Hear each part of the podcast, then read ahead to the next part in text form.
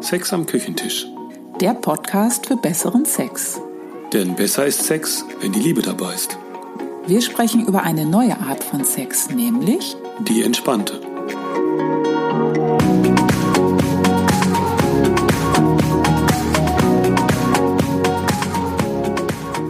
Hallo, hier sind Ela und Volker. Und in der heutigen Episode erfährst du, was Slow Sex nach Diana Richardson mit uns zu tun hat, wie unser Weg mit Slow Sex begann, welche Phasen wir durchlebt haben im Sex, um entspannter zu sein und wie wir dann von Slow Sex zu einfach Liebe gekommen sind. Und was für uns eigentlich den, den eigentlichen Unterschied ausmacht. Sehnst du dich nach mehr Verbundenheit und Nähe in deiner Beziehung? Willst du erfüllende Leichtigkeit statt Anstrengung im Sex?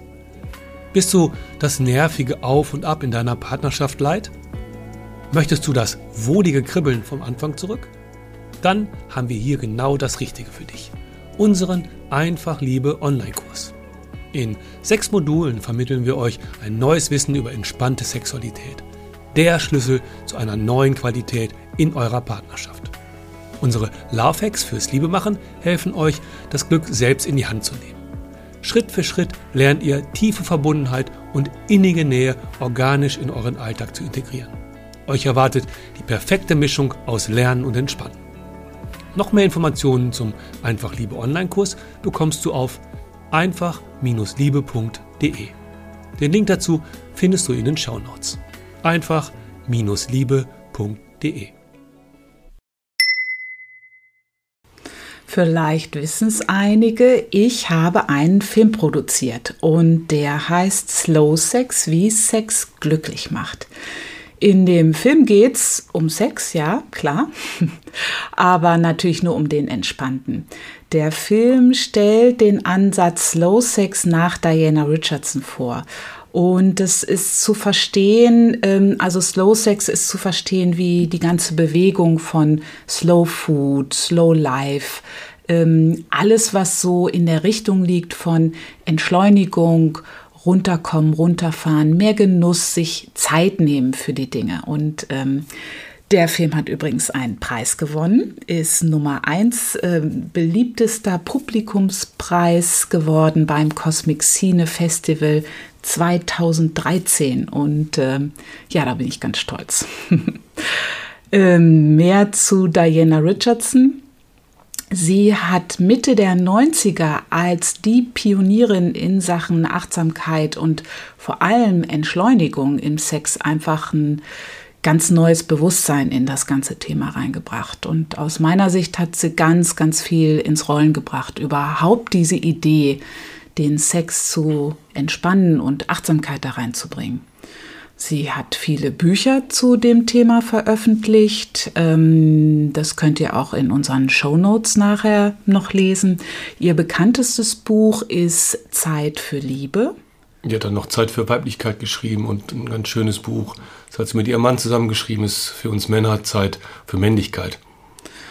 Und ähm, wir beide, also wir beide zusammen und ich sowieso, also wir haben einfach total viel gelernt von ihr. ihr. Und ich ähm, habe eine ganze Weile mit ihr zusammengearbeitet und da ist dieser wunderbare, preisgekrönte Film entstanden. Und ähm, ja, zu Diana Richardson und ihrem Mann Michael sind wir gekommen, als die Sache mit dem Sex bei uns so ziemlich auf dem Nullpunkt stand. Da haben wir bei den beiden siebentägiges äh, Retreat besucht. Das hieß das Making Love Retreat. So heißt das heute auch noch. Und ähm, das hat uns eine ganz große Tür geöffnet. Hm. Eigentlich im Grunde hat das bei uns alles verändert. Und ähm, ja, bei Diana und Michael Richardson hat für uns alles in Sachen entspannte Sexualität angefangen. Zu Diana Richardson sind wir über unterschiedliche Ecken gekommen.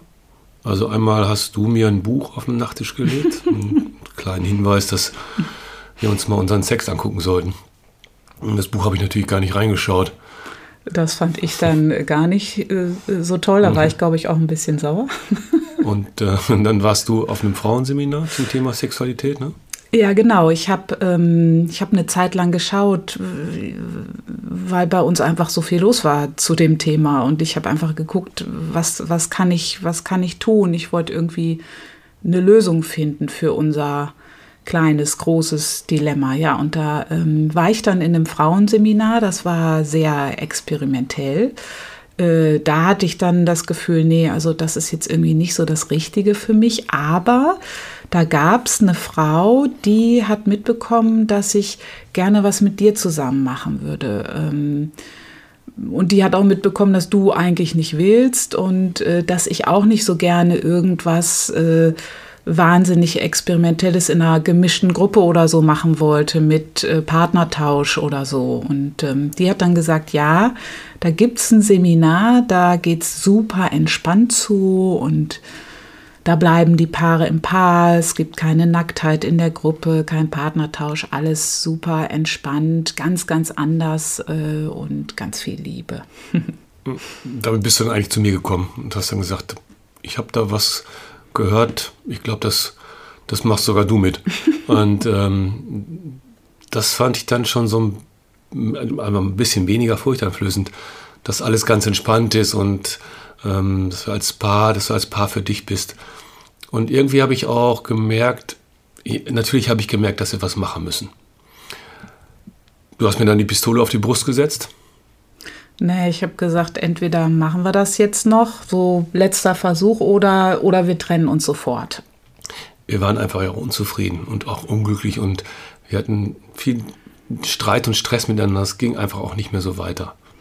Also das war schon voll auf Risiko. Vor allem, du hättest ja auch Nein sagen können. Äh, so, nee, äh, da komme ich jetzt aber bestimmt nicht mit. das Risiko bin ich aber eingegangen. Und ja. du ja auch. Gut so. Du ja auch, genau.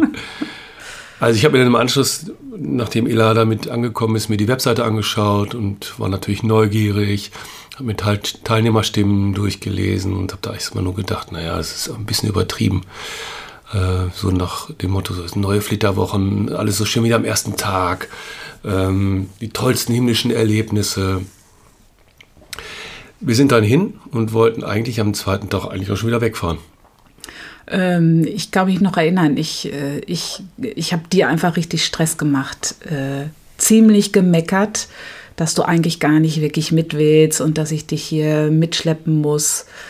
Ja, und ich habe gedacht, wenn sie mir jetzt so kommt, dann, dann, bin ich, jetzt bin ich schon mitgekommen. Ähm, und jetzt macht sie mich auch noch irgendwie an.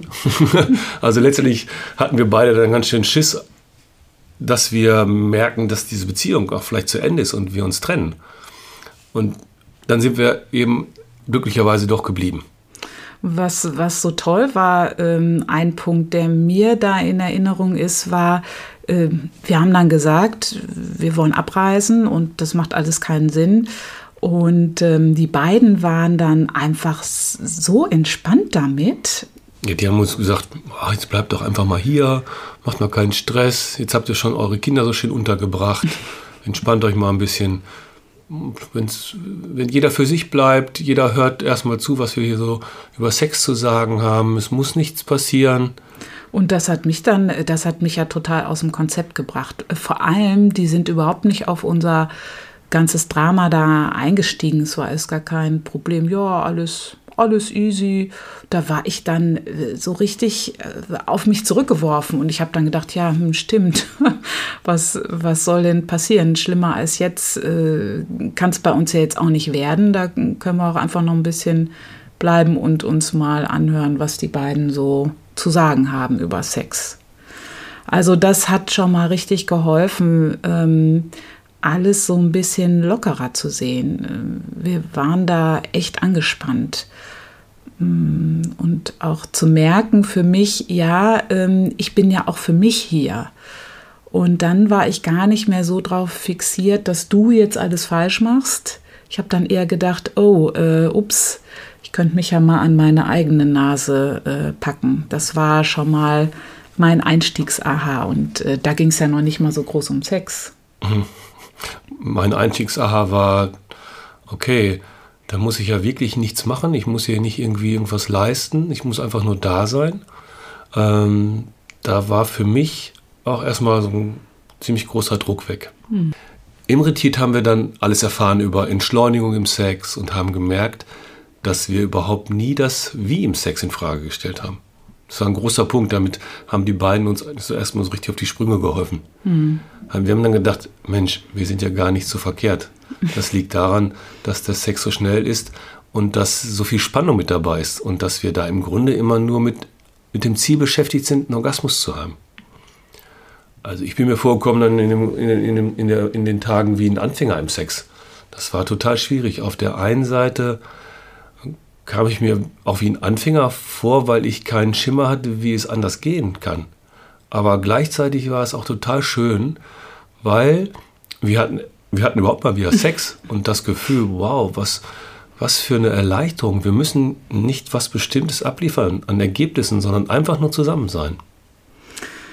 Ja, und dann ähm, waren wir nach der ersten Krise total begeistert, weil das mit der Achtsamkeit und der Entspannung, dass das alles nicht so ein Wahnsinnstempo haben muss ähm, und dass wir uns da auch jetzt gar nicht äh, so, so viel abrackern müssen. Das war echt einfach, das war echt einfach super. Und auf der einen Seite habe ich dann kapiert, auch, auch wie du, wir sind gar nicht falsch der Sex an sich, da, da gibt es ein riesen Missverständnis und wir, wir, wir kennen gar nichts anderes. Zum Beispiel bei mir, ich hatte ja gedacht, bei mir ist was falsch, weil ich hatte einfach keine Lust mehr auf Sex. Da war ich Anfang 30, also schon vor, vor 30 fing das ja an. Und mein Gefühl war dann ähm, mit diesen neuen Informationen, wow, äh, das liegt ja gar nicht an mir. Ich bin jetzt nicht psychisch blockiert, äh, dass ich nicht loslassen kann oder sonst wie irgendwas Schlimmes bearbeiten muss. Der Körper, der wollte einfach nicht. Ähm, nicht mehr so, wie es war. Der hat, der hat einfach irgendwie dicht gemacht. Also dieses keine Lust war eher eine Reaktion meines Körpers. Dem war das irgendwie alles zu viel. Mhm. Auch ein Missverständnis, dass der Sex so schnell zu Ende ist. Nicht, weil ich es nicht gebracht habe, sondern weil einfach alles viel zu heiß war. Und da war viel zu viel Spannung mit dem Spiel. Und dann habe ich auch, dann habe ich auch eigentlich kapiert, okay, also je heißer der Sex ist, desto schneller ist das alles auch zu Ende. Und als ich das verstanden habe, da war dann eigentlich in ganz wenigen Tagen auf einmal mal ein jahrelanges Problem auf einmal auch verschwunden, dass eben dieses, dass der Sex so schnell zu Ende war. Und dann war klar, das kann auch alles, kann also alles auch ganz anders gehen. Und ich habe gar keine körperliche Störung oder so. Also wir haben da wirklich richtig viel verstanden und äh, gleichzeitig habe ich dann gedacht, äh, was? Ich, ich verstehe gar nichts. Ich war auch äh, verwirrt und dann, dann kam das so, dass ich dachte, wow, das muss ich noch mal hören. Und ähm, dann sind wir da, dann sind wir da noch mal hin. Und das haben wir dann gemacht, noch mal hin und wir haben es noch mal gehört. Wir waren dann wieder zu Hause, haben es ausprobiert und haben auch immer wieder ein bisschen mehr verstanden. Ähm, und äh, wieder hinzufahren, wieder mehr zu verstehen, wieder was anderes zu verstehen, das dann wieder in den Alltag zu bringen, das war auch eine Herausforderung. Unser Alltag war ja auch nicht ganz so easy. Also wir haben drei Kinder, der Haushalt, die Schule, die Arbeit. Wir haben ein ganz normales Leben. Und wir haben gedacht, wir haben ja auch gedacht, wie viele denken, ja, bei uns, das geht nicht, wir haben gar nicht so viel Zeit, also für uns als Paar. Aber so nach und nach haben wir dann auch verstanden, Nee, nee, die Zeit hat, hat man nie. Das ist wirklich eine Sache von Wichtigkeit, sich die einzurichten, sich die Zeit zu nehmen. Und will ich das wirklich? Und da dann, da dann für zu gehen. Also sich die Zeit zu nehmen, das immer wieder zur Priorität zu machen. Trotz der Kinder und trotz dem Alltag. Wir konnten da ja nicht einfach drei Monate irgendwie aus unserem Leben verschwinden und sagen, so jetzt gehen wir mal und, und machen nur noch Liebe. Auch wenn wir das gewollt hätten. Ja. Und das in unseren Alltag zu bringen, mehr Entspannung, äh, das geht jetzt nicht, das gilt jetzt nicht nur für den Sex, das hat ja, hat sich ja auch nicht nur der Sex geändert. Bei uns ist grundsätzlich alles entspannter geworden. Unser ganzes Leben hat sich verändert. Da war auf einmal überall mehr Liebe, mehr Aufmerksamkeit, weniger Streit. Das Ganze war wirklich, das war ein Prozess. Ich nenne das manchmal Umstellen auf Entspannung im Sex. Ähm, das hört sich jetzt ein bisschen nach Knopfdruck an, aber das geht natürlich nicht auf Knopfdruck. Ähm, Entspannung, das ist ein Weg insgesamt und äh, der Weg geht einfach immer, immer tiefer. Und ähm, jetzt denkst du vielleicht, ja, ähm, wie geht das denn jetzt? Gibt es da den Drei-Stufen-Plan, ähm, wie das alles funktioniert? Ähm, nee, es gibt jetzt keine bestimmten Stufen äh, und es ist auch nicht immer haargenau derselbe Prozess mit derselben Entwicklung bei jedem. Aber ähm, es gibt schon so Phasen, ähm, die bei den meisten ähnlich ablaufen, ähm, wenn sie anfangen, das mit dem Sex umzustellen von oder auf Entspannung. Das, das erste ist, ähm, also du bist völlig begeistert und erlebst äh, so ganz viele kleine Dinge. Du erlebst Neues und du kriegst auch mit, dass es gar nicht immer so viel braucht im Sex. Das, was wir immer alles so meinen, da ist wirklich weniger mehr. Also wir müssen gar nicht so viel machen und tun. Und dann äh, denkst du, wow, also in, in diesen Tagen, auch bei uns, als wir im Retreat waren oder auch in unserem Retreat, da denken die Paare dann, ähm, natürlich, äh, also du erlebst Highlights und, und, und dann denkst du, wow, das bleibt jetzt einfach, das bleibt jetzt so die ganze Zeit. Jetzt habe ich es, jetzt weiß ich ja, wie es geht, jetzt habe ich es geschnallt. Also äh, ist der Sex jetzt auch äh, vielleicht ein bisschen anders, aber immer so ein Highlight. Hm. Und dann kommt erstmal der Frust mit der Realität und mit dem Alltag. Ne? Du kommst nach Hause und da hast du dann nicht so viel Zeit und nicht so viel Ruhe und machst dann auch vielleicht nicht so die Übungen, die Übung dafür, dass du deinen Körper mehr spürst. Und dann gibt es auch wieder ein bisschen Stress und Streit in der Beziehung.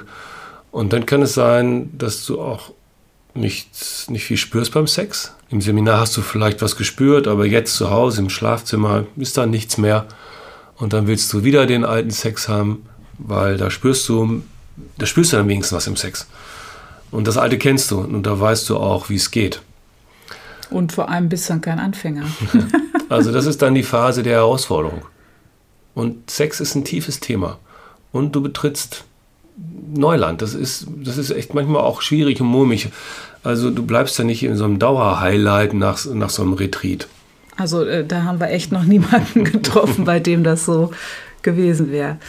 Ja, also das ist dann die zweite Phase der Herausforderung. Und ähm, wenn du dann durch diese Phase auch mehr raus bist, dann beruhigt sich was und ähm, so ganz langsam, ähm, so ich sage das ganz oft, äh, so langsam still und äh, leise, da merkst du, irgendwas hat sich hier verändert. Du fühlst dich so insgesamt wohler, bist, bist doch auch zufriedener im Sex, mhm. selbst wenn, wenn da jetzt nicht die Dauerexplosionen, Feuerwerksexplosionen kommen. Das ist alles so ein bisschen mehr wie eine angenehme, feine Brise. Also äh, statt Feuerwerk so eine ganz schöne laue Sommernacht ähm, und, und, und alles wird miteinander auch äh, angenehmer. Natürlich jetzt nicht ununterbrochen, aber ähm, generell äh, die Basis, die Basis verändert sich.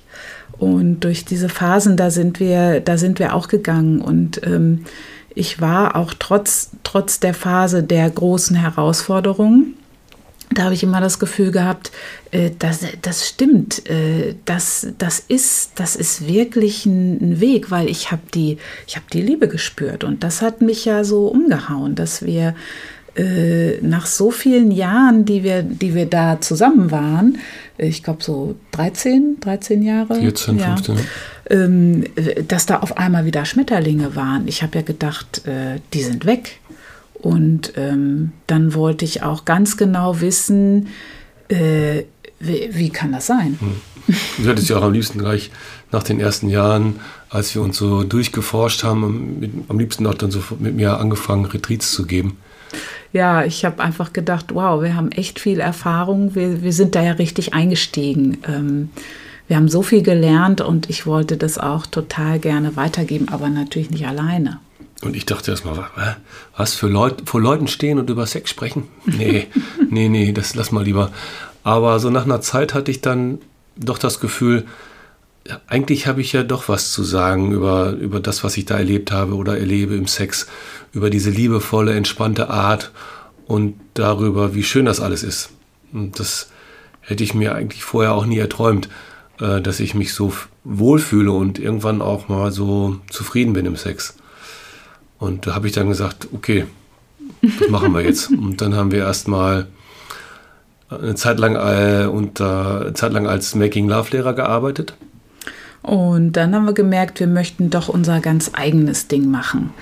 Äh, in einem ganz eigenen Format auch arbeiten, eigene Ideen. Vor allem für uns war klar, also für mich war auch ganz klar, es gibt zwei Systeme in unserem Körper für Sex. Einmal das System von Spannung, das, was wir ja alle kennen, und dann das System ohne Spannung, also Entspannung. Und äh, das ist mir auch immer, immer deutlicher geworden. Äh, ich glaube, Entspannung ist einfach für jeden was. Äh, mehr Liebe spüren auch. Und das ist eine ganz einfache Formel. Mehr Entspannung im Sex gleich mehr Liebe gleich einfach. Also sind wir einfach Liebe. Ähm, auch so von der Wortwahl Slow Sex ist bewusster Sex und ähm, das stimmt für uns auch so. Aber viele denken dann, äh, oh, das ist jetzt wahrscheinlich was ganz ähm, Ernstes oder vielleicht auch dröge. Achtsamkeit, Achtsamkeit klingt vielleicht nicht immer so juicy. Ähm, ist es aber, schön saftig. Ähm, ich finde es einfacher zu verstehen, dass es um entspannte Sexualität geht, dass es insgesamt um Entspannung geht. Ähm, manchmal hört sich bewusster Sex auch einfach ein bisschen abgehoben an, aber das ist es gar nicht. Also ist Entspannung ist erstmal unser ganzer Fokus. Wir nennen uns nicht Slow Sex Lehrer, weil mittlerweile Slow Sex alles Mögliche sein kann. Und der Sex ist dann vielleicht bewusster, aber bewusst im Sex zu sein, ist nicht immer unbedingt entspannt. Das ist der Unterschied. Ähm, jetzt mal übertrieben gesagt, ich kann auch bewusst Sex haben mit multiplen Orgasmen und bewusst auch die Ejakulation rauszögern. Da bleibst du aber trotzdem im Sex, wo viel Spannung ist. Weil es geht ja weiter um den Orgasmus. Nur soll der jetzt irgendwie besser sein, ekstatisch oder multiple oder die Welle reiten oder spirituell sein oder so. Wir haben das letzte Mal neulich gelesen über einen Artikel über Sex und Achtsamkeit. Ähm, da gab es eine Übung in einem Buch, wo der Mann üben soll, den Orgasmus ganz gesteuert zu einer ganz bestimmten Uhrzeit zu bekommen. Und wenn er das dann gelernt hat, dann ist die Kunst, das gemeinsam bewusst und achtsam so zu steuern, dass beide dann den Höhepunkt zur exakt gleichen Uhrzeit haben sollten als was ganz Besonderes. Das ist achtsam, das ist bewusst. Für uns ist es aber auch das gleiche Feld von Spannung. Ohne das jetzt groß zu bewerten. Aber das ist einfach nicht entspannt, weil du kommst zum Orgasmus nur mit einer ganz bestimmten Spannung. Und das ist dann eher eine, eine, Technik, sich zu schulen, dass der Orgasmus vielleicht nicht so schnell kommt oder so, ähm, damit nicht alles nach zwei Minuten gleich vorbei ist. Wir wollen mit der Entspannung einfach mehr insgesamt das Fühlen einladen, das Spüren, das Verbundensein, das die Liebe spüren. Uns spielt der Orgasmus eher eine, eine totale Nebenrolle. Der kann sein oder auch nicht, aber der ist jetzt nicht so das Ziel. Eigentlich ist er ganz egal. Also eigentlich nicht wichtig. Und ähm, was wir sogar sagen, äh, dass der eher kontraproduktiv ist in einer Beziehung. Ähm, warum das so ist, das haben wir in unserer Folge äh, 002 mhm. besprochen, Orgasmus pro und contra. Ähm, und für uns gibt es ein Pro für den Orgasmus Könnt ihr mal in die Folge nochmal reinhören? Sollen wir es verraten? Nee. nee. Lieber hören. Also von Slow Sex zu einfach Liebe. Ähm, ja, so, so war das bei uns. Mhm. Was wir noch ganz wichtig finden, das war für uns wichtig und das ist auch ein ganz großer Bestandteil in unserer Arbeit mit den Paaren, zu lernen, erstmal das Thema Sex überhaupt anzusprechen, über Sex zu sprechen. Das ist oft nicht so einfach, das sagen uns auch ganz viele Paare weil wir wollen einmal den anderen nicht verletzen und mir war es dann auch unangenehm, über das, was bei mir nicht so geklappt hat, zu sprechen. Wenn ich zum Beispiel früher gekommen bin, als ich eigentlich wollte. Und das wollte ich dann auch nicht wirklich ansprechen. Und äh, so kam dann bei uns mehr und mehr Schweigen und auch, ja, Vermeiden. ich wusste einfach auch gar nicht, wie ich das jetzt ansprechen sollte. Und dann habe ich es eben auch einfach gelassen. Da gibt es äh, ganz viele unterschiedliche Gründe, warum wir das so vermeiden. Und wie du lernst, normaler über Sex zu sprechen, eben nicht im anzüglichen Sinn, sondern ganz normal, so wie du zum Beispiel übers Kochen sprichst. Oder über Fußball. Über den Fußball. da sind wir dann schon wieder beim Küchentisch und unserem Alltag. Ja, und wir sprechen in unserem Alltag über das Kochen und über Fußball. Wenn Weltmeisterschaft ist. Also, das erklären wir dann in der nächsten Folge. Da treffen wir uns dann wieder an unserem Küchentisch. Toll ist, wenn du unseren Podcast weiterempfiehlst und uns positiv bewertest. Natürlich nur, wenn es dir gefallen hat. Bei iTunes gerne. Wir freuen uns, wenn du das nächste Mal wieder dabei bist und sagen bis zum nächsten Mal. Tschüss. Tschüss. Das war Sex am Küchentisch. Einfach liebe Grüße von Ela und Volker.